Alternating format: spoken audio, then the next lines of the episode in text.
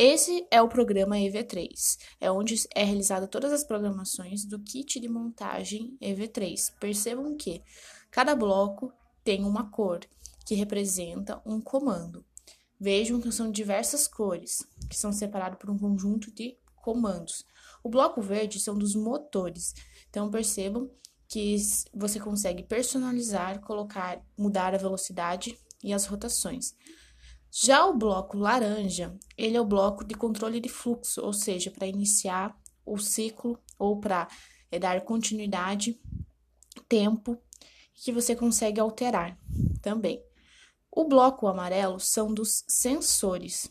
São sensor de cor, sensor giroscópio, ultrassônico, sensor de toque, entre outros sensores, sensores de infravermelho também rotação de motor, sensor de temperatura, temporizador, o sensor dali de toque que dá para personalizar, o ultrassônico, medidor de energia e sensor de som. Já o conjunto de blocos vermelhos são as variáveis, ou seja, onde você consegue colocar as operações dos blocos ali personalizando. Já o bloco azul, ele é o bloco onde você consegue colocar o registro de dados, sistemas de mensagem por Bluetooth, motor, os motores ali, ó, inversão e parar o programa.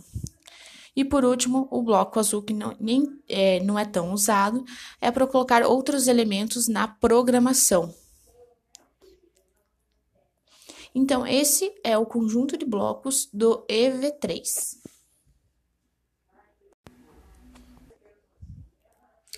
Já esse é o programa M-Design, onde é possível fazer todas as programações para o Ludobot. Percebam que o layout dele é muito parecido com o programa do Scratch. Para fazer as programações com o Ludobot, é necessário escolher ali os blocos, por exemplo, de evento, que vai dar o início à programação. Existe o bloco de controle, que vai dar uma condição, um ciclo para a programação. Já o dos operadores você consegue pontuar ali os valores, as variáveis. Existe também o bloco de movimento, aparência, que vai dar a questão do som, voz, sensores, o do Arduino, que são a questão das portas, ali as entradas, que dá para definir também as variáveis, e o IBB significa ali a velocidade do motor, quando você quer que a programação siga uma linha, reconheça uma cor, um atuador, entre outras, reproduzem um tipo de som também, é possível. Então, ali exemplificando, coloquei um bloco de evento e de controle para dar uma condição de um ciclo sempre. E por fim, eu faço o download do programa. A partir do momento que eu faço o download para o carrinho conectado com USB, ele está pronto para funcionar e reproduzir a programação.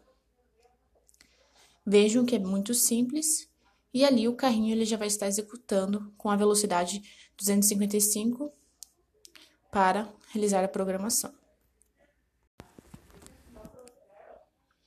Esse é o programa M-Design. Perceba que a interface dele é muito parecida com o Scratch. Para realizar uma programação para o Ludobot, para uma montagem, é necessário utilizar comandos de blocos.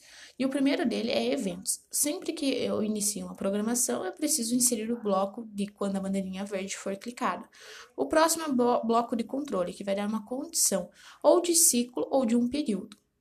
Já o bloco verde são dos operadores. Existem também as variáveis, o bloco azul de movimento, que vai dar direção, de aparência, de sensores. E o bloco também tem ali de o Arduino, que representa ali a configuração das variáveis. Por fim, tem o IBB, que vai dar a questão do segmento, por exemplo, de linha, de velocidade dos motores e também a questão da reprodução de som. Percebo que nessa programação eu estou utilizando ali quando a bandeirinha verde for clicada, vai existir um bloco de uma de uma condição ali que é o controle sempre e o motor com uma velocidade X. Após é só fazer o download do programa para o, a montagem do Ludobot, no caso seria um carrinho. E após isso, é só já dar início start para a programação, ligar ali o meu carrinho que ele estará é, executando ali a programação.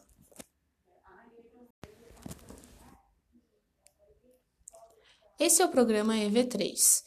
É onde é realizada todas as programações para as montagens do EV3. Perceba que são diversas cores de blocos que vão dar uma sequência e direcionamento para a montagem. A primeira, o primeiro conjunto são de motores. Percebam que existe essa possibilidade de você estar personalizando a velocidade, a rotação dos motores. O próximo é controle de fluxo, ou seja, vai iniciar ali a programação ou vai dar uma sequência, vai dar um tempo que você consegue pausar ali a programação ou finalizar. O próximo são os sensores. Existe o bloco de botão, sensor de cor, sensor giroscópio, sensor infravermelho, sensor de rotação de motor, sensor de temperatura, sensor temporizador, sensor de toque, sensor ultrassônico, sensor de medidor de energia e, por fim, sensor de som. Já o bloco vermelho, ele vai dar a sequência das variáveis, ou seja, as variáveis que são de operação que você consegue estar sinalizando, por exemplo, de forma aleatória ou constante dentro da programação. Já o azul é de alcance, ou seja, quando você quer inserir algum tipo de dado por Bluetooth ou dar um senso, uma questão de valor de extenso de taxa, inverter motor, outras sequências. E o azul não é, nem é, não é tanto utilizado, mas também dá uma opção de você estar utilizando na sua programação e deixando ela mais é, rebuscada, mais elaborada. Perceba então que são todos esses blocos e que é possível você inserir ali a personalização. Como assim? Você pode estar alterando ali o formato que você quer. Por exemplo, em vez de utilizar no tempo ali a pausa um sensor ultrassônico, eu posso estar mudando para um sensor infravermelho que ele vai dar, dar essa direção ali quando ele vai dar o significado para a programação. Então, são essas possibilidades. Por fim, depois é só fazer o download para o bloco de montar para a programação da montagem.